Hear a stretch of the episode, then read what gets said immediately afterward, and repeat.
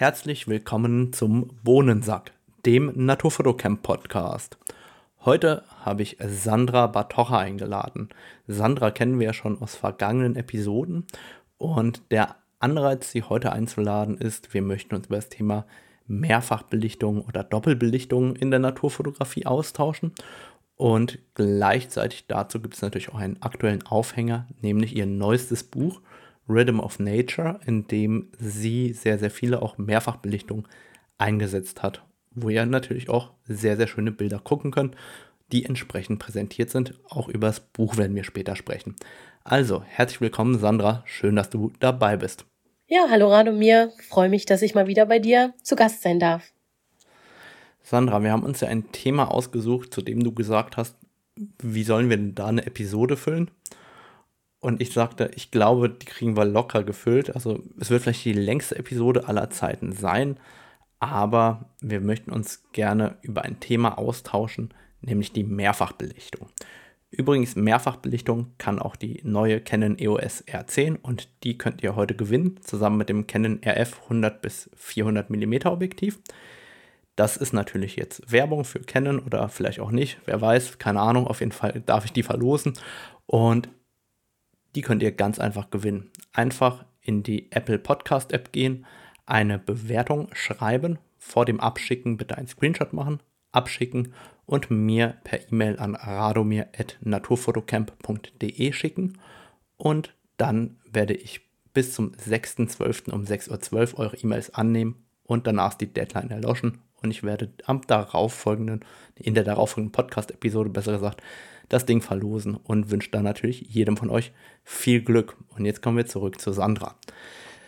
Sandra, erzähl uns doch erstmal, woher kommt denn die Mehrfachbelichtung oder Doppelbelichtung überhaupt? Oder lass uns vielleicht noch anders anfangen. Wie nennen wir das denn im Folgenden? Sprechen wir von Mehrfach- oder von Doppelbelichtung? Was ist dir lieber? Ja, ich würde über Mehrfachbelichtung sprechen, weil das ja doch irgendwie äh, keine Rolle spielt, ob man nur zwei macht oder ob man mehr macht. Ähm, also lass uns ruhig bei Mehrfachbelichtung bleiben. Gut, dann erzähl uns mal vielleicht, woher kommt denn überhaupt die Mehrfachbelichtung? Also ich bin ja natürlich auch kein ähm, äh, Experte dazu, aber ähm, letztendlich ist es ja häufig so, dass man denkt, dass es erst mit den neuartigen ähm, Kameras irgendwie eingeführt wurde. Es ist aber eigentlich schon seit der viktorianischen Zeit ähm, eigentlich äh, ja gängige Praxis. Äh, seitdem die Fotografie quasi aufgekommen ist, haben erste Porträtfotografen schon angefangen, ähm, mit Hilfe der Mehrfachbelichtung äh, quasi Doppelporträts zu erstellen mit unterschiedlichen äh, quasi Posen oder mal von der Seite, mal von hinten oder im Profil oder ähnlichem, haben dabei auch Hilfsmittel genutzt, wie ähm, irgendwelche Filter, die dann über die Hälfte des Objektivs gemacht wurden, so dass man ähm, dann irgendwie ja einfach irgendwie zwei Belichtungen machen konnte und natürlich analog sowieso immer mit der Berechnung dessen, äh, was man halt äh, äh an, an ja, Belichtungszeit dazugeben musste. Und das heißt, das ist einfach eine sehr, sehr alte Technik, die sehr, sehr äh, experimentell schon von vielen, vielen Fotografen ähm, Jahrzehnte, Jahrhunderte lang letztendlich eingesetzt wurde. Und ähm, im Naturbereich ähm, ist einer derjenigen, die wirklich sehr, sehr viel äh, Pionierarbeit auch da geleistet haben, Freeman Patterson, ein amerikanischer Fotograf.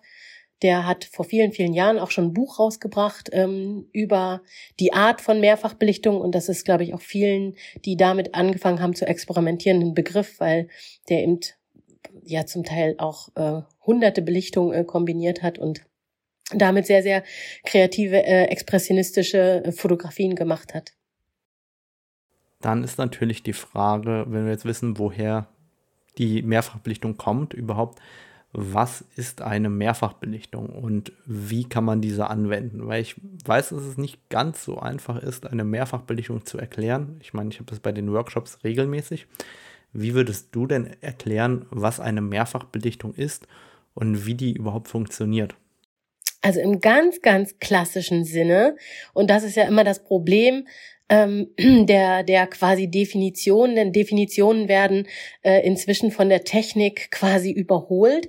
Äh, eigentlich im klassischen Sinne, im analogen Sinne äh, bedeutete es, dass man quasi mehrere Belichtungen auf ein Stück Film macht und ähm, diese Teile sich quasi überlagern und jetzt sage ich mal bei einer ganz normalen Zweifachbelichtung, Doppelbelichtung wären das also zwei halbtransparente Ebenen, die zusammen zu einer korrekten Belichtung verschmelzen und äh, damit aber auf allen Bildteilen quasi gleichwertig das, was man fotografiert hat, äh, erscheinen lässt.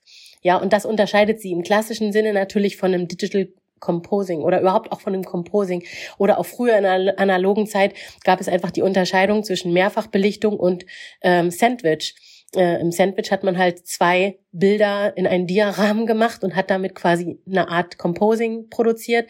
Und die Mehrfachbelichtung war eben schon immer etwas, ähm, wo halt einfach ja man nicht eigentlich in der Lage war, ähm, Teile quasi aktiv wegzulassen oder mit dazuzunehmen, außer man würde vielleicht, ähm, ja, wie gesagt, auch schon wie früher einen Teil des Objektivs abdunkeln oder, ähm, oder ähnliches. Und heutzutage würde es auch von den Kameraherstellern in dem Sinne deutlich ähm, laxer quasi eingesetzt, denn gerade bei Canon äh, war, glaube ich, zum ersten Mal, dass die Mehrfachbelichtungsmodi ja mehr als äh, die die Additiv ähm, Lass uns da gleich drauf zu sprechen okay. kommen, vielleicht, weil dann erstmal sehr schön, denkt dran, Mehrfachbelichtung.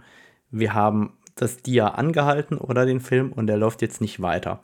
Und ich glaube, ganz wichtig ist auch zu begreifen, dass es dieses Halbtransparente bedeutet, nicht, dass man sich aussuchen kann, welches Element im nächsten Bild überhaupt auftaucht, sondern dass eben beide Bilder vollwertig da sind und natürlich helle Bereiche stärker dargestellt werden in einer Mehrfachbelichtung als die dunkleren Bildbereiche. Ich denke da mal an dieses, diesen Klassiker in der analogen Fotografie. Man macht ein Bild vom Mond, da ist alles schwarz drumherum und der Mond ist halt hell. Und danach macht man irgendein Bild und dann ist da eben der Mond drin. So war das ja analog irgendwie der Mehrfachbelichtungsklassiker. Und jetzt ähm, bekommen wir digital neue Möglichkeiten geschenkt. Aber lass uns mal dabei bleiben, wenn wir uns vorstellen, was überhaupt diese Mehrfachbelichtung ausmacht. Jetzt hast du ja selber gesagt, irgendwas von einer Belichtungskorrektur. Wenn wir jetzt eine klassische Mehrfachbelichtung machen, die ist additiv, das heißt, das eine Bild addiert sich zum anderen Bild dazu, dann müssen wir auf die Belichtungsmessung achten. Warum ist das so oder wie müssen wir darauf acht geben? Ja, im klassischen Sinne, so wie es analog auch schon war, müssen wir halt beide Bilder äh, jeweils um die Menge unterbelichten, wie die Anzahl der Bilder, die wir gemacht haben, um am Ende aus allen korrekten, also aus allen reduzierten Belichtungen eine korrekte Belichtung zu erreichen. Und ähm, ich glaube, das Einzige, was halt hilft, ist, dass die Kameras inzwischen eine durchschnittliche Belichtung anbieten, so dass man nicht alle Bilder aktiv unterbelichten muss. Das ist jetzt im Digitalen deutlich einfacher als früher analog. Ähm, da musste man halt jetzt, ich sage jetzt mal, wenn man ein Dreißigstel belichtet hat, ähm, für eine korrekte Belichtung, dann musste man halt, oh Gott, jetzt muss ich rechnen. Ich habe schon so lange nicht mehr analog fotografiert. Dann musste man zweimal ein Fünfzehntel äh, quasi belichten. Ist das richtig? Also ich habe im Kopf, dass die Faustregel war, pro Belichtung immer zwei Drittel unterbelichten. Pro Bild. Also wenn du vier Bilder gemacht hast, musstest du viermal zwei Drittel stärker unterbelichten, also viermal zwei, acht Drittel musstest du dann quasi jedes Bild ähm, unterbelichten. Unterbelichten, ja, ich bin vollkommen auf dem falschen Dampfer, ne? Also natürlich, ein Fünfzehntel wäre falsch, äh, ein Dreißigstel, ein Sechzigstel hätte ich belichten müssen für eine doppelte. Also wenn ich jetzt nicht vier Belichtungen mache, für eine ganz normale Doppelbelichtung müsste ich ein Sechzigstel belichten, zweimal, um dann auf ein Dreißigstel zu kommen. Genau, also du bist jetzt von ganzen Blende ausgegangen. Ich habe das immer mit zwei Drittel gelernt, aber da merken wir schon, wie unterschiedlich das ist, äh, wie die Herangehensweise an die Mehrfachbelichtung ist, weil ähm, ich habe es analog noch so gemacht, wie ich das erklärt habe. Es liegt nur schon so lange zurück. Ich habe das immer mit zwei Dritteln gelernt und nicht mit äh, einer ganzen, aber ich meine, es wird sich ja dann vermutlich gar nicht so stark unterscheiden, wenn man eine Doppelbelichtung macht, erst wenn man dann irgendwie vier, fünf Bilder aneinander reiht. Jetzt ist natürlich die Frage, wie macht man denn überhaupt eine gute Mehrfachbelichtung? Ja, ich meine, am Ende resultiert das in das Gleiche wie, äh, wie macht man ein gutes Bild. so, ähm, also äh, ich glaube einfach, dass ähm, wie bei allen Techniken, die wir in der Fotografie anwenden, die Technik nicht zum Selbstzweck werden sollte. Ähm, und das heißt, man setzt eine Doppelbelichtung ein, nur wenn man eine Idee dafür hat, was diese Doppelbelichtung oder Mehrfachbelichtung bewirken soll. Und dann gelten eigentlich all die Ingredienzen, die für normale Bilder auch gelten. Also das Bild sollte am Ende eine gute Komposition haben und äh, es sollte richtig belichtet sein. Es sollte einen spannenden Bildinhalt haben.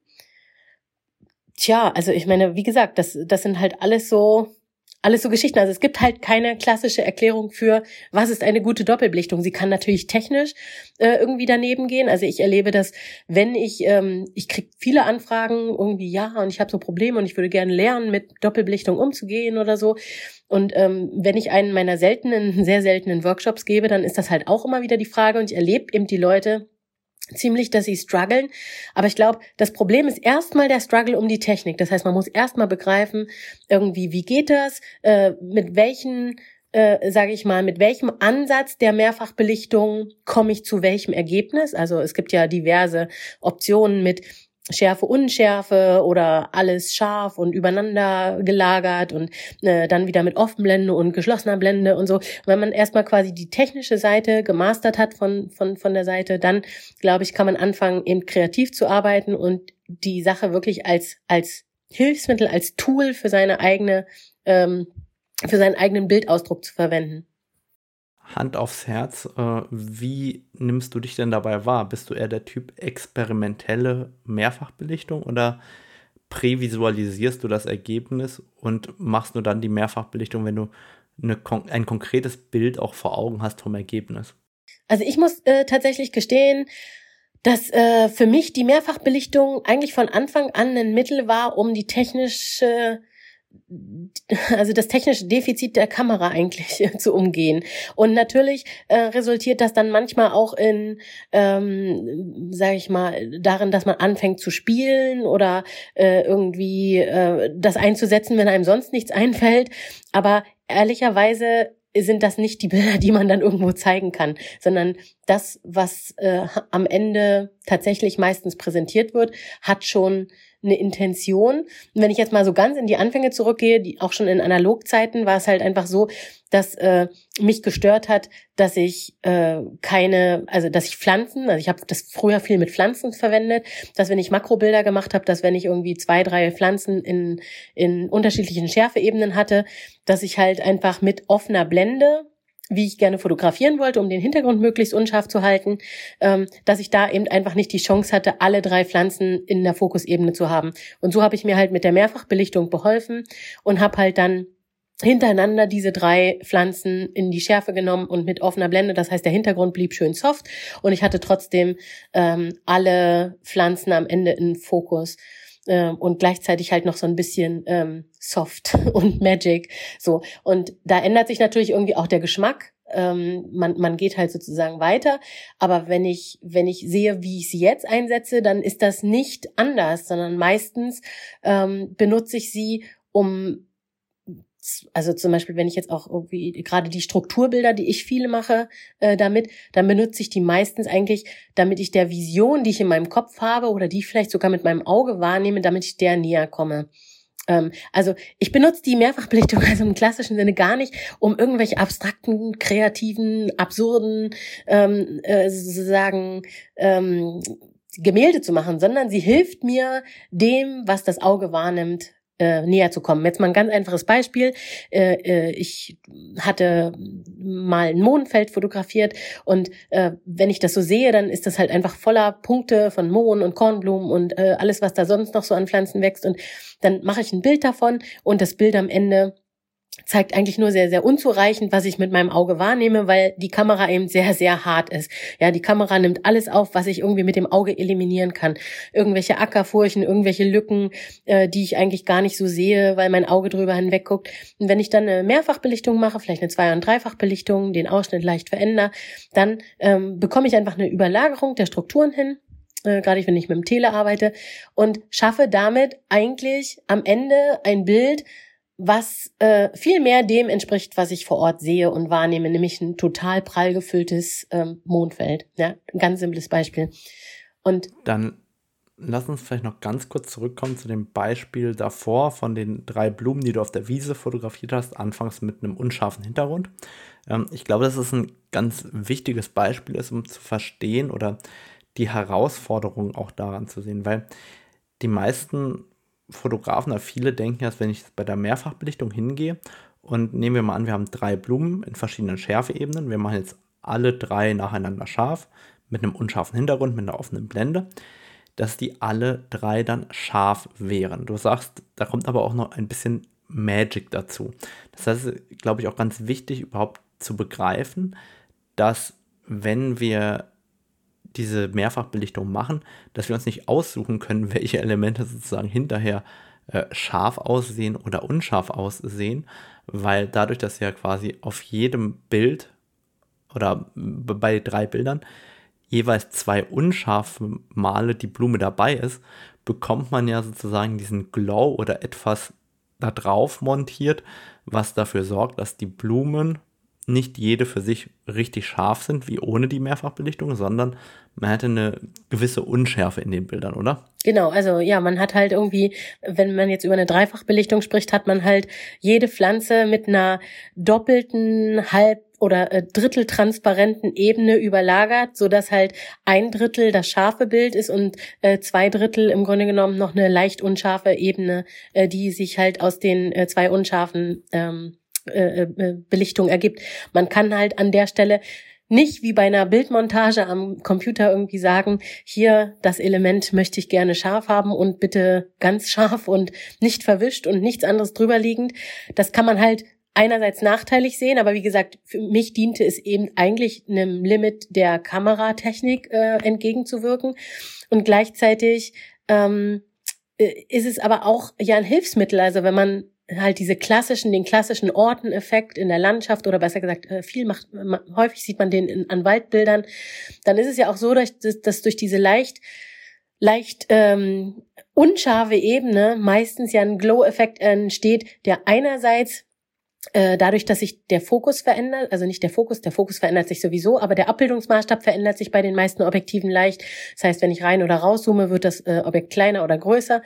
Und ähm, in den meisten Fällen wird er ja, wenn man richtig unscharf stellt und in die richtige Richtung unscharf stellt, halt leicht größer. Und damit ergibt sich halt zum Beispiel um Baumstämme auch eine leichte Aura. Die hilft aber eben nicht nur, das ganze Bild so ein bisschen mehr weich zu machen, sondern sie ist auch so, dass sie natürlich eine Farbebene drüber legt. Also eine unscharfe Farbebene hilft dann auch wieder, die Farben zu intensivieren, ähm, ohne dass man da jetzt irgendwie groß an Sättigungsreglern dreht. Welche Richtung ist denn die richtige Un Richtung der Unschärfe? Ähm, na, die Unschärfe, die halt äh, das Objekt größer macht, würde ich bevorzugen. Ähm, genau. Ja, so sehe ich das auch. Aber ich meine, wenn wir schon von richtiger Unschärfe sprechen, sollten wir vielleicht auch noch kurz sagen, äh, welche Richtung das ist. Das heißt, eigentlich in den Nahbereich stärker zu fokussieren, damit äh, sozusagen der Effekt auftritt, dass die Bäume in dem Fall größer werden und dementsprechend eben um die Bäume herum auch dieser Glow im Endeffekt entstehen kann überhaupt. Aber ich meine, wir kratzen natürlich total an der Oberfläche der gängigen Techniken, wenn man so sieht, was heutzutage mit Mehrfachbelichtung gemacht wird. Äh, Leute haben ja sehr, sehr kreative Ansätze, ähm, diese Technik zu nutzen. Ähm, das, was ich jetzt gerade sage, das ist ja wirklich Mehrfachbelichtung 1 zu 1.0 oder so, ne, wie man das heute so nennt. Das ist halt das. ja, das ist das, wie man halt früher damit umgegangen ist und wofür man es früher häufig genutzt hat. Und wofür benutzt du es heute gerne? Also ich benutze es ja immer noch 1.0, ne? Also ich, also sagen wir es mal so. Also ich, ich, äh, ich fange halt nicht an, und äh, ich sage jetzt mal, äh, wir, wir sind ja nun beide in der GDT und wir sehen ja, wohin die Kameras und äh, die, die, die, die kreativen Ergüsse sich mit Mehrfachbelichtung bei Einreichung äh, zum Europäischen Naturfotografen des Jahres irgendwie führen. Äh, natürlich ähm, erlauben die neuen Modi, die die Kamerahersteller irgendwie bieten, erlauben, dass man eine Gemse fotografiert und dann sich irgendwie das entsprechende Bergpanorama äh, irgendwie auf der Kamera aussucht und dann quasi der Kamera sagt, hier Mehrfachbelichtung, bitte Gemse in Berg Bergmassiv. Äh, und dann hat man eine offizielle Mehrfachbelichtung äh, laut Statuten der Kamera ähm, und hat aber im Grunde genommen eigentlich nichts anderes als eine Montage. äh, selbst wenn es am Ende zwei transluzente Ebenen sind, die sich halt irgendwie zufällig ergeben, weil das eine Tier im, äh, als Silhouette fotografiert ist und sich damit natürlich vor jeglicher Landschaft, die man darüber unterlagern oder überlagern würde, ähm, perfekt irgendwie abhebt. Also, da sich der Bohnensack ja rühmt, sehr techniklastig zu sein und ich mir Mühe gebe, immer korrekt zu bleiben, ganz so, ganz so einfach ist es auch nicht mit der Canon-Kamera. Also, du kannst zwar ein Ausgangsbild auswählen, ja, aber das wenigstens das zweite Bild musst du live schießen. Du kannst nicht hingehen und äh, zwei Bilder von der Speicherkarte merchen, sonst würde ich, glaube ich, den ganzen Tag nichts anderes machen, als zu probieren, welche Bilder aus dem Archiv zusammenpassen. Ja, ja, ist richtig. Aber zum Beispiel, wenn du eine Gemse als dein Hauptmotiv hast, also sozusagen das Motiv, von dem du immer aussuchst, dann kannst du dich einfach in jegliche Berglandschaft stellen und halt irgendwie mit der gleichen Gemse ähm, quasi ein Bild machen. Genau, das ist korrekt. Du kannst quasi ein vergangenes Bild auswählen als Startpunkt sozusagen für die Mehrfachbelichtung. Das finde ich ein bisschen tacky. So einfach. Ja, also ja, ich meine, da, da kommen wir natürlich wieder in ganz andere Bereiche. Was ist mehr wert? Ist es mehr wert, wenn es in der Kamera, wenn es am Computer und so weiter? Die Diskussionen führen ja auch immer weit. Da kommen wir gleich dazu. Jetzt la lass uns noch beim Techie bleiben, bei 1.0. Und zwar sind wir, wir, wir haben jetzt bis jetzt nur die additive Mehrfachbelichtung besprochen. Vielleicht sollten wir noch kurz darauf eingehen, dass es heute überhaupt auch mehrere Modi gibt, die man in der Kamera einstellen kann. Jetzt ist überhaupt die Frage, welchen kann man denn da einstellen? Naja, also man, man kann durchschnittlich, ähm, äh, dann kann man äh, additiv und subtraktiv einstellen, oder? Wie ist das? Äh, also wir haben bei Canon sogar dunkel und hell. Also wir haben quasi additiv als den klassischen, wo man die Belichtungskorrektur genau. selber durchführen muss. Dann durchschnittlich und hell und dunkel, genau. So ist das auch, glaube ich, bei Nikon. Ähm, also, also die, die, die, die klassische äh, Mehrfachbelichtung im Sinne 1.0 und so wie es früher auf Dia war und so oder schon zur viktorianischen Zeit auf irgendwelchen Palladium, Collodium, whatever Platten. Ähm, also die sieht natürlich einfach vor äh, additiv. Ähm, dann gibt es jetzt durchschnittlich, das heißt, man muss nicht mehr rechnen, man muss also nicht unterbelichten und man muss auch nicht bei zehn Belichtungen irgendwie zehnfach unterbelichten, ähm, um die äh, korrekte äh, Belichtung zu haben. Das heißt, es macht es einem noch einfacher. Und das Hell und Dunkel, das sind halt Modi, die hat, glaube ich, Canon mal eingeführt. Ähm, Nikon hat damit irgendwie dann irgendwann nachgezogen und die anderen bestimmt auch. Aber die sind im klassischen Sinne dann schon in meinen Augen keine klassische Mehrfachbelichtung mehr, sondern gehen halt in Richtung Digital Composing, weil man eben damit aktiv Bereiche äh, von der Überlagerung ausschließen kann, nämlich entweder die hellen oder die dunklen. Genau, also bei dunkel gewichtet man die dunklen Anteile stärker und bei hell eben die hellen stärker. Genau, aber ich meine, ich meine, ich kenne noch deine Bilder aus Anfangszeiten, die du mit den Modi aufgenommen hast. Ähm, die erinnerten mich halt sehr, sehr häufig. Ach, das ist ja so ein bisschen wie es heute in der digitalen Art, ne? Also es gibt ja jetzt wahnsinnig viele Leute, die anfangen, auf ihren iPads irgendwie rumzumalen in ihren Bildern und irgendwie äh, Digital Art zu erstellen und ähm, und, und sie erstellen damit, weil es auch so einfach ist, ja einfach so, ähm, ich will mal sagen, da, da, da gehen wir an diesen Kitsch ran, den ich mir immer vorgestellt habe, oder nicht nur vorgestellt habe, sondern Mallorca, Strandpromenade und du hast irgendwelche Sprayer, die irgendwelche Deckel äh, äh, äh, drauflegen und dann irgendwie einen Mond in, in irgendeine Berglandschaft sprühen und dann kommt dann noch, dann steht der Hirsch auf der Anhöhe hinter einem Wald und also wir produzieren halt meistens dadurch sehr starken Naturkitsch, finde ich. Du kannst aber auch hier öffentlich zugeben, dass du mich disqualifiziert hast. Ja, ich habe deine Tischdecke disqualifiziert. Also da, da, das kommt ja noch dazu. Also ich, es ist im klassischen Sinne ist es eben nicht die Mehrfachbelichtung, die ursprünglich im Wettbewerbssinn auch gemeint war, ähm, sondern äh, man geht eben sehr, sehr stark äh, rein in das Digital Composing, weil man sehr aktiv eben, ähm, naja, schon bestimmen kann, was rauskommt. Aber auch geschmackstechnisch ist das, was rauskommt, halt oft hart am Kitsch. Und dein Bild damals sah auch wirklich aus wie eine schlechte Tischdecke. Eine Wachstuchtischdecke mit Sonnenblumen genau. oder irgend sowas. Ich glaube, du möchtest gerne, dass das das Key Visual zu unserer Folge wird. Ich packe das Bild natürlich gerne in die Show Notes hinein. Dann lass uns doch, wenn wir gerade bei dem Thema sind, kurz darüber sprechen, was ist denn überhaupt wettbewerbskonform ähm, bei einer Mehrfachbelichtung. Und ähm, ich glaube, wir sollten vielleicht auch dazu sagen, dass das überhaupt so allgemein überhaupt keine Gültigkeit hat, weil ja alle Wettbewerbsregeln sehr unterschiedlich ausfallen. Es gibt ja erstmal Wettbewerbe, die überhaupt Mehrfachbelichtung zulassen und welche, die keine zulassen. Ähm, welche wird denn bei der GDT geduldet, welche wird nicht geduldet und wo haben wir die gegebenenfalls sonst hingeschoben und warum? Lass uns da vielleicht mal offen drüber sprechen. Ja, also ich meine, da rühren wir wieder an einem Punkt, ähm, was ist halt tatsächlich, äh, also wofür wollen wir stehen? In Naturfotowettbewerben wollen wir für authentische Naturfotografie stehen. Und die Mehrfachbelichtung war halt ähm, eigentlich von Anfang an ähm, akzeptiert, weil sie ja häufig dazu genutzt wurde, um eben technische Limitationen der Kamera äh, tatsächlich zu, auszugleichen. Und äh, es wird halt an dem Punkt zum Problem, also es war schon immer so, zur analogen Zeit waren Mehrfachbelichtung erlaubt, aber äh, Digital Composing, äh, nicht Digital Analog Composings, also Sandwiches waren halt nicht erlaubt. Und das haben wir damals in die äh, digitale Zeit übernommen. Und wenn man sich genau fragt, wa warum ist das eigentlich so? Denn mit einer Mehrfachbelichtung kann man ja auch die Realität total ähm, verändern. Dann muss man sich natürlich insgesamt fragen, ich meine Kamera, also alles, was wir mit der Kamera machen, ist in irgendeiner Form eine Art von Beeinflussung und ähm, verändert die Realität. Also bis zu welchem Punkt wollen wir es zulassen? Ähm, Mehr, momentan ist es bei der GDT und bei vielen, vielen anderen Wettbewerben so, dass ähm, Mehrfachbelichtung eben ausschließlich im Additiv und im Durchschnittsmodus erlaubt ist, also im klassischen Sinne, und dass eben diese Hell- und Dunkelmodi nicht erlaubt sind, weil sie eben zu sehr in die Digital Art gehen. Mm, und die GDT hat sich, oh Gott, vor zwei Jahren oder so dazu entschlossen, dass wir Mehrfachbelichtung in den normalen Kategorien zum Beispiel gar nicht mehr zulassen. Eben einfach, weil die Art, wie sie genutzt wurden durch die Möglichkeiten der Technik einfach zu groß waren, dass es nichts mehr mit ähm, Limitationen der Kamera zu tun hatten, sondern es waren wirklich am Ende nur noch zwei Bilder, die aus irgendwelchen äh, Sachen zusammengefügt wurden. Die waren nicht am gleichen Ort, nicht zur gleichen Zeit. Das war für uns nicht zu kontrollieren. Ähm, das heißt, wir lassen die ausschließlich in der Kategorie Atelier Natur zu weil wir denken, dass in dieser Kategorie tatsächlich die Kreativität äh, durchaus ähm, ja äh, eine Chance haben sollte, mit diesen Techniken auch noch zu spielen.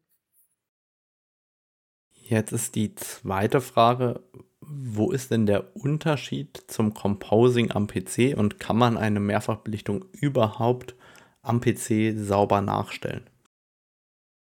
Also im klassischen Sinne würde man eine Mehrfachbelichtung äh, perfekt am Computer nachstellen können, wenn man zwei unterbelichtete Bilder hat, sie in Photoshop äh, übereinander legt und mit äh, Multiplizieren quasi als Ebenenmodi übereinander legt, dann würde man exakt zum gleichen Ergebnis kommen. Nur, dass das natürlich an irgendeiner Stelle auch Limitation hat, weil wenn man zum Beispiel eine Zehnfachbelichtung hat und dann dementsprechend sehr, sehr dunkle Bilder hätte, auf denen nahezu keine Zeichnung bis gar keine Zeichnung mehr ist, dann würde dieser Additivmodus am Ende halt auch an seine Grenzen kommen oder sehr multipli multiplizieren Modus. Ja, äh, manche umgehen das, indem sie quasi normal belichtete Ebenen übereinander legen und dann die Transzendenz äh, auf 50 Prozent machen. Ähm, aber der klassische Modus wäre ja, ähm, oh Gott, ich bringe das alles schon durcheinander. Negativ multiplizieren wäre es, ne? Das kann ich ja gar nicht sagen. Ich habe es noch nie ausprobiert. Ja, es gibt ja so wahnsinnig viele. Doch, ich habe das mal probiert, weil ich äh, immer wieder die Frage gestellt bekommen habe, als Canon, glaube ich, das noch nicht konnte. Nikon konnte das damals und Canon konnte es nicht. Und äh, dann habe ich da mal ein bisschen rumexperimentiert. Ich glaube, es ist negativ multiplizieren. Damit äh, ergibt sich quasi ähm, dann ein korrekt belichtetes Bild, falls man unterbelichtet. Ansonsten wird's, also das führt auf jeden Fall zu exakt dem gleichen Bild, wie es aus der Kamera kam damals.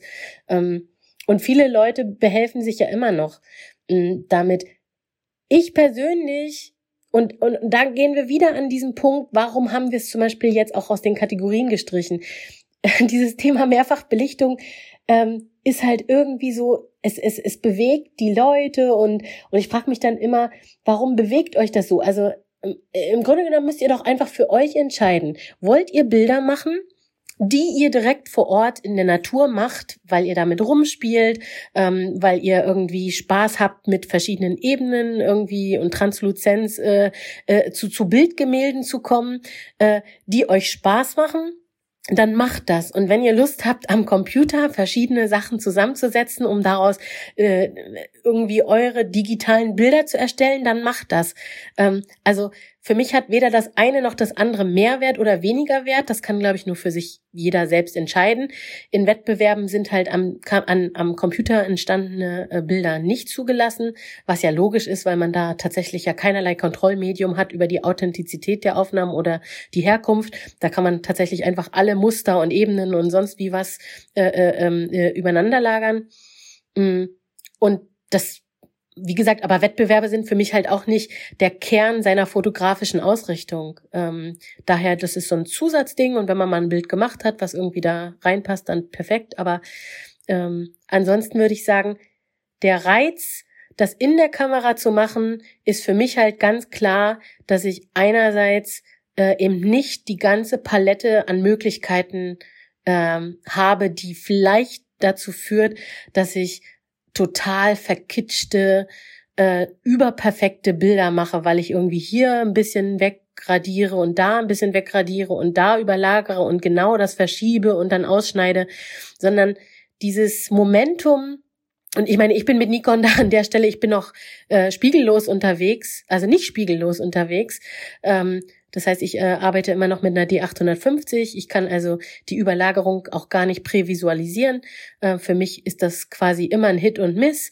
Ähm, ich habe auch nur 30 Sekunden Zeit zwischen den zwei Aufnahmen oder zwischen den mehreren Aufnahmen, ähm, äh, die ich jeweils habe, um vielleicht einen Standort zu ändern oder ähnliches. Ich kann auch nicht vorher ein Bild aussuchen, auf das ich äh, ähm, das rauf projiziere. Und daher hat das für mich ganz viel Element des Ungewissen. Und das hat wiederum eine spielerische Komponente, die ich sehr reizvoll finde, weil ich mir damit ein Bild vor Ort erarbeite. Das heißt, ich bin draußen, ich sehe irgendwas, was Potenzial hat und ich arbeite mich quasi langsam ran. Und mit jedem Bild, was ich auf dem Display sehe, wo halt irgendwie noch irgendwas nicht stimmt, wo Bäume noch nicht richtig überlagert sind oder irgendwelche Lücken nicht richtig geschlossen sind, mache ich halt nochmal ein Bild, äh, um halt äh, das zu idealisieren.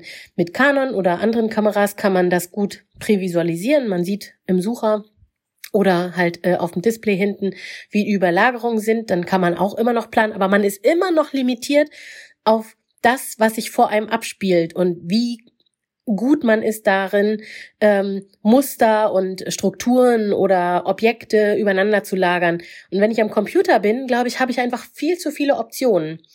Ähm, also äh, ist jedenfalls für mich so. So viele Optionen, dass ich äh, vielleicht am Ende zu Ergebnissen komme, die nicht mehr so spontan und ähm, so, so, so kreatürlich sind in irgendeiner Form.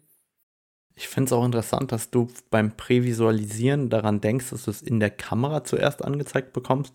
Für mich hat Prävisualisieren oft was damit zu tun, dass ich mir das vorher vorstelle, wie die beiden Bilder zusammenpassen. Also ich selber arbeite ja mit Mehrfachbelichtungen sehr, sehr stark mit Hell-Dunkel-Kontrasten, wo ich genau weiß, okay, hey, wenn ich jetzt äh, unten links das Motiv hell habe, so in der und der Form, und oben rechts schaffe ich es, dass das Bild dunkler ist, dann kann ich jetzt oben rechts sozusagen besser etwas einsetzen, wo oben rechts hell ist und unten links dunkel ist. Und darüber mache ich mir eigentlich sehr, sehr viele Gedanken im Vorfeld, dass ich unterteile meine Bildempfindung im Kopf in Hell- und Dunkelkontraste und probiere daraus das Bild im Kopf zu komponieren. Das heißt, das ist, das ist für mich die eigentliche Prävisualisierung, gar nicht, was mir die Kamera zeigt. Natürlich brauche ich dann mehrere Versuche, bis die dann irgendwie ordentlich zueinander passen. Und wenn die Kamera es einblenden kann, macht es das einfacher. Aber ich muss ja vorher schon wissen, welche Bilder irgendwie zueinander passen können, weil ohne diese Idee kann ich ja im Endeffekt kein fertiges Mehrfachbelichtungsbild überhaupt erzeugen. Definitiv. Also ähm, ja, ich meine damit auch eher eine Prävisualisierung auf der Kamera, damit man eben dann die Strukturen besser einschätzen kann, wie sie zueinander passen. Ne? So, aber die Prä Prävisualisierung, die du meinst, geht ja natürlich noch davor. Ähm, das hat ein bisschen was mit Erfahrungswerten zu tun. Du machst das wahrscheinlich auch inzwischen relativ intuitiv, dass du halt weißt, hier sind helle und dunkle Bereiche und ähm, kriegst das halt relativ gut abgeglichen. Jedenfalls mir geht es so. Ähm, dass man halt weiß, was wahrscheinlich gut funktioniert äh, und man es halt einfach nur dann perfektioniert in der Kamera. Ich, ich finde das auch total spannend, weil ich meine, du widmest ja diesem Thema viel Zeit und arbeitest gern mit Mehrfachbelichtung.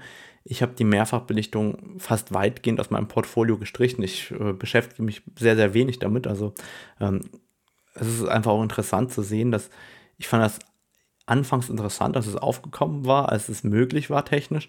Und ähm, dann, als ich verstanden habe, wie das funktioniert, habe ich wieder lieber mit anderen Techniken gearbeitet. Und deshalb glaube ich auch, dass viele, die eben an diesem Thema Mehrfachbelichtung dran sind, das einfach verstehen und meistern wollen und dann eventuell gar nicht mehr weiter unbedingt so fotografieren würden, ähm, wenn sie das dann auch aktiv eingesetzt haben. Weil ich, ich glaube, das ist einfach auch dieser Reiz des Neuen und dessen, etwas anderes zu machen. Und eventuell bleibt man da gar nicht so dran hängen, dass es ein wichtiges Element im Portfolio wird, glaube ich. Ja, also deswegen, ich sage, die Mehrfachbelichtung ist komplett überschätzt. Also ich würde auch gar nicht sagen, dass äh, die Mehrfachbelichtung einen Großteil meiner Arbeit ausmachen. Ähm, ich weiß, dass jetzt in meinem aktuellen Buch sehr, sehr viele drin sind. Das liegt aber auch daran, dass sie quasi so eine Art äh, Spektrum an Bildern, ähm, sage ich mal, zeigt, die in diese Richtung gehen. Ähm, und ich benutze sie halt sehr, sehr häufig zur Strukturverdichtung und das ist dann wieder mein aktuelles Thema. Aber wenn ich an dem Thema gar nicht bin, so fotografisch interessiert, dann würde ich sie halt auch gar nicht nutzen. Ja, und dann ist die Technik für mich halt auch meistens nur ein Gimmick. Ähm, also auch die Mehrfachbelichtung als Gimmick, äh, äh, um, um irgendwie, ich meine, Orteneffekt ist total out. Ja, ich meine, Leute, die irgendwie sehen, dass äh, Bäume eine Aura haben, die rennen schon schreiend weg davon. Und ähm, ich meine, gleichzeitig gibt es wieder einen Trend zum Orteneffekt, der halt quasi durch diese ganzen Slider in Lightroom heutzutage gemacht werden. Also heutzutage macht es niemand mehr mit einer Mehrfachbelichtung, sondern man geht einfach nur auf die Haze und plötzlich hat sein Bild äh, einen ähnlichen Effekt, ähm, der aber meistens sehr, sehr künstlich und schrecklich aussieht. Ähm, aber die Tendenz kann ich schon auch beobachten. Aber grundsätzlich gebe ich dir vollkommen recht. Man kann die Technik mal verstehen für sich, damit man seinen Toolkasten äh, in dem, was man an Kameratechniken äh, in der Kamera machen kann, irgendwie zur Verfügung hat. Aber man muss sich halt immer bewusst sein, passt es zu seiner Arbeit, passt es zu dem, was man motivlich ausdrücken möchte. Ähm, und wenn es passt, dann bitteschön gerne. Das ist doch ein wunderbares Wort dazu. Und damit kommen wir mal noch zu einer Leserfrage, eigentlich Hörerfrage, aber es wurde ja auf Instagram gelesen, also zu einer Leser-Hörerfrage, was ganz Neues. Shoutout an Sandra. Und Sandra fragt, ähm, wie siehst du die Zukunft der Mehrfachbelichtung out of cam? Konkret äh, macht ihr Sorgen, dass Nikon Z nur noch JPEGs macht. Sony kann in der Kamera überhaupt keine Mehrfachbelichtung. Also hey, Sony nicht kaufen, sondern Nikon oder Canon anscheinend. Und Canon kann noch immer Mehrfachbelichtung im RAW machen. Und sie benutzt dann oft auch noch eine alte ähm, DSLR, also eine alte Nikon DSLR, die eben noch RAWs machen kann, damit sie RAWs direkt als Mehrfachbelichtung erzeugen kann. Also die Frage ist, wie sehen wir in Zukunft Mehrfachbelichtung out of cam? Oh, ja, ich meine, wie alles in der Zukunft, ne? Man wird halt die Technologie nicht äh, festhalten, stillhalten können. Ähm, ich finde es nach wie vor nicht nachvollziehbar, dass äh, das Nikon Z-System ähm, Mehrfachbelichtung nur noch als JPEG abspeichert. Ich habe immer gehofft, dass es mit irgendeiner Kamerageneration vorwärts irgendwie auch wieder zurückkommt. Ähm, ich bin, wie gesagt, noch gar nicht auf spiegellos umgestiegen. Durchaus auch unter dem Gesichtspunkt, aber auch weil ich mit meiner 1850 immer noch sehr happy bin. Mm, aber wie soll die Zukunft aussehen? Also ich kann mir nicht vorstellen, dass ich in Zukunft dann Bilder am Computer zusammensetzen werde. Ähm, ich äh, würde mal davon ausgehen, dass sich dann auch meine Art der Fotografie verändert und äh, dass ich mich vielleicht dann auf Themen konzentriere, die eben keine Mehrfachbelichtung brauchen. Weil ich kann mit JPEGs nichts anfangen und äh, ich würde mir halt ne, meine Fotografie hat schon selten so was mit Computerarbeit zu tun. Ich möchte möglichst das Bild am Display perfekt irgendwie sehen und haben. Das ist die Freude, die ich draußen habe in der Natur. Und äh, ich möchte dann halt nicht erst am Computer irgendwie aufwendig irgendwas zusammenbauen müssen. Ähm, das wäre für mich nicht der Spaßfaktor, deswegen meine Zukunft ist es nicht.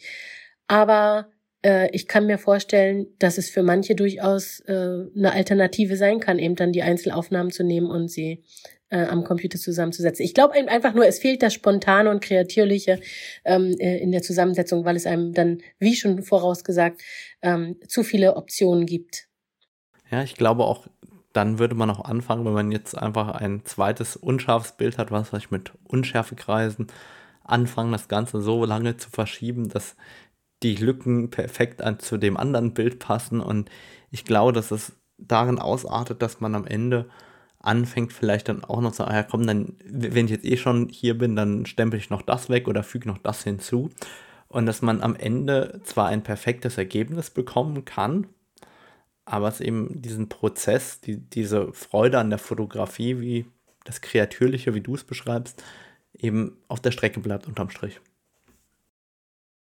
Also insofern kann man nur hoffen, entweder auf ein Kamerasystem umsteigen, dass das macht, wenn einem das wirklich was äh, bedeutet, also wenn einem das wirklich wichtig ist, das zu machen. Für mich würde schon deswegen ein Wechsel auf Sony niemals in Frage kommen. Aber ja, Sandra, ich kann nur ausrichten, ähm, weiter die DSLR mit dir rumtragen oder täglich eine Mail an Nikon schreiben. an papierkorb.nikon.de. Ja, ganz genau. da wird das Feedback dann von euch gesammelt. Das ist aber doch jetzt ähm, eine gute Idee, um rüber zu wechseln zu deinem neuen Buch. Also nicht im Bezug auf Papierkopf, sondern weil wir jetzt sozusagen äh, ähm, recht umfassend über Mehrfachbelichtung und auch die Fragen der Zuhörer gesprochen haben.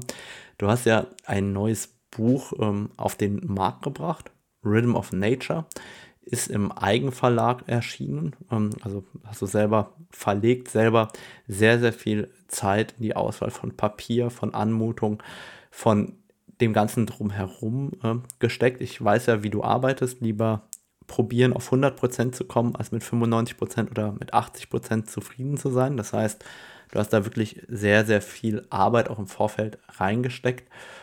Erzähl uns doch mal ein wenig, worum geht es denn in diesem Buch und was ist der Inhalt? Also im Grunde genommen ist das eigentlich ein Langzeitprojekt, ähm, an dem ich einfach seit 15 Jahren arbeite. Das äh, Buch umfasst Bilder von 2006 bis 2022, ähm, ist quasi ein Querschnitt meiner Arbeiten. Ähm, ich habe so lange gebraucht, weil, wie du sagst, ich mache gern ähm, mehr als 95 Prozent. Ich möchte halt gerne was äh, produzieren, was mich total glücklich macht ähm, und wo ich halt einfach sicher bin, dass das für den Moment das Richtige ist. Und äh, das heißt, ich habe halt einfach sehr, sehr lange daran gearbeitet, wie meine Fotografie und die verschiedenen Arten von Fotografie, die ich mache, weil ich ja, ich arbeite eben viel mit Mehrfachbelichtung, ich mache aber auch irgendwie manchmal ein paar klassische Makros und so. Aber eigentlich allen inneliegend ist, dass ich wie viele von uns Naturfotografen ganz nah an den Jahreszeiten arbeite. Und ich bin ja auch jemand, der an sich relativ wenig reist, dessen Motivpalette quasi vor der Haustür liegt. Und ähm, ich bin in Mecklenburg aufgewachsen, äh, ich fotografiere viel in Mecklenburg. Und äh, das heißt, für mich ist quasi my home turf, ähm, das, was mich inspiriert, was mich emotional irgendwie mitnimmt, wo ich ähm, in der Lage bin, äh, gute Bilder zu machen. Und ich habe einfach sehr, sehr lange gebraucht und die Corona-Zeit hat mir tatsächlich am Ende geholfen, weil äh, als 2020 im März äh, alle Vorträge, alle Ausstellungen und alles weggebrochen ist, was ich geplant hatte, äh, war ich einfach jeden Tag fotografieren. Ähm, für eine sehr lange Zeit. Und nicht nur das, sondern ich hatte halt auch dann Zeit, mich nochmal irgendwie meinem meinem Portfolio zu widmen und zu gucken, wo sind Lücken, wo sind Verbindungen, äh, was ist das, was es immer auszeichnet. Und ich habe schon seit Jahren eigentlich einen Vortrag gehabt, der hieß Rhythm of Nature, dass sich eben nicht nur darauf bezieht, dass es um die Jahreszeiten geht, sondern auch um den Rhythmus in der Natur an sich, über Herzschlag, über äh, Tag und Nacht, über Ebbe und Flut, über Wellen, die im Rhythmus irgendwie an Land schlagen. Und über Rhythmus, der entsteht einfach durch Muster. Ähm, also man kann ja Rhythmus in ganz äh, vielen ähm, unterschiedlichen ähm, äh, Arten sehen. Und dieses Buch äh, umfasst eigentlich insofern alles. Es umfasst die Jahreszeiten und den Rhythmus, ähm, den man in der Natur vorfindet. Und äh, mir war es eben wichtig, dass ich quasi einen Rhythmus beim Blättern äh, entwickle, dass es halt nicht nur eine Ansammlung von schönen Portfoliobildern sind und hier sind meine besten Bilder aus 15 Jahre, sondern ich habe vielleicht sogar meine Highlights weggelassen, die die mit denen mich jeder verbindet, irgendwie wie das Gespensterwald mit Schnee oder ähnliches, ja, sondern mir war wichtig, das sind Bilder drin, die den Betrachter von Anfang an mitnehmen auf eine Reise durch die Jahreszeiten, durch die Natur, die ihn emotional teilhaben lassen an dem, was irgendwie an Wundern da draußen unterwegs sind.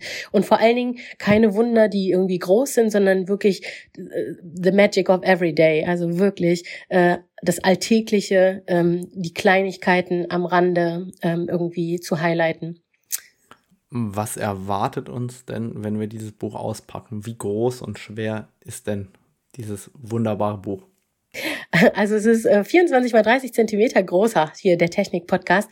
Ähm, und es ist äh, auf 170 Gramm schweren mattem Feinartpapier von der Firma Munken gedruckt. Und insofern ist das Gefühl beim Blättern schon, als wenn man eigentlich ein Feinartpapier in der Hand hat, was den Bildern eine große Dreidimensionalität ver, ähm, ver, ver, ja, ver, vermittelt sozusagen. Äh, ich habe viel Feedback bekommen schon von Leuten, die das Buch gekauft haben, die gesagt haben, ja, und auf Instagram, äh, ich mag deine Bilder, aber sie kommen plötzlich in diesem Buch wirklich zum Leben, äh, weil diese Struktur und diese Dreidimensionalität, die der Print einfach immer hat, ja, das sind wir auch, das sehen wir auch, wenn wir mal Bilder in Ausstellungen sehen dass es einfach eine ganz andere Wirkung hat als so ein kleiner Retina-Bildschirm, ähm, dann ähm, ist das, was mich total glücklich macht, dass das gelungen ist. Am Ende ist es gar nicht so schwer, es wiegt nur 1,35 Kilo, ähm, weil das Papier relativ leicht ist dafür, dass es so ein Volumen hat. Mm, aber ähm, ja, 160 Seiten, ähm, einfach eintauchen ähm, in die Natur. Super, das könnt ihr natürlich auch persönlich abholen und signieren lassen äh, auf dem Internationalen Naturfotografenfestival in Lünen am letzten Oktoberwochenende. Ähm, und dann ist natürlich für mich die Frage, du verkaufst es ja nicht nur in der Standard-Edition für günstige 75 Euro, sondern es gibt auch Special Editions. Gibt es die überhaupt noch oder sind die schon ausverkauft? Noch nicht alle. Also es gibt ähm, eine Special und eine Collectors Edition. Ähm, man kann sich dazu äh, unter acht Bildern einen Print mit aussuchen. Ähm, und äh, einige der Prints sind schon ausverkauft, aber einige sind natürlich immer noch erhältlich, besonders auch in der Collectors Edition. Und für mich ist das eigentlich eine Möglichkeit gewesen. Ähm, viele Leute kaufen natürlich auch gerne mal ein Bild und ähm, ich habe da eine Auswahl an Lieblingsbildern zusammengestellt, äh, die in der Kombination mit dem Buch einfach ein absolut ähm, absoluter Preisschlager quasi sind. Und somit gebe ich den Möglichkeit, äh, den Leuten die Möglichkeit, einfach das Buch und ein Print äh, sehr, sehr äh, preisgünstig zu erwerben. Genau, ich wollte ja ursprünglich, ähm, dass es einen Gutscheincode RADO10 gibt, ähm, mit dem ihr 10% mehr bezahlen dürft, damit Sandra unterstützt wird für den schönen Content, den sie hier mit mir produziert. Aber Sandra hat sich geweigert, ähm, das heißt, alle dürfen das gleiche bezahlen, obwohl ich gerne gehabt hätte, dass ihr, äh, wie soll ich sagen, Sandra ein wenig mehr unterstützt. Nein, aber ich würde mich freuen, wenn ihr auf meiner Seite vorbeischaut. Da gibt es auch ein kleines Video zum Buch und äh, wenn ihr ein bisschen eintaucht und äh, natürlich freue ich mich auch über eure Bestellungen. Natürlich verlinken wir die Seite in den Show Notes, aber wir sagen vielleicht auch nochmal, wie man die überhaupt schreibt. www.lys, also L-Y-S-publishing.com. Und wie gesagt, wem das zu kompliziert ist zum Abschreiben, ich setze den Link einfach mit in die Show Notes. Gibt es noch irgendwas, was du loswerden willst zu dem Buch? Och, nein, ich denke, es ist alles gesagt. Ähm, den Rest sollte man, glaube ich, für sich selbst genießen. Und äh, es sind halt sehr viele Doppelbelichtungen, Mehrfachbelichtungen drin. Darum bietet sich das äh, äh, als Themenverknüpfung äh, an, dass man nicht nur einfach einen dumpfen Werbeblock am Ende hat. Also wer an dem Thema interessiert ist, äh, der kann besonders dann in diesen Mehrfachbelichtungen schwelgen. Super, dann bedanke ich mich für die Werbung und für den Content vorher und wünsche dir heute erstmal einen schönen Tag, Sandra. Das wünsche ich dir auch. Bis zum nächsten Mal. Danke, ciao. Ciao.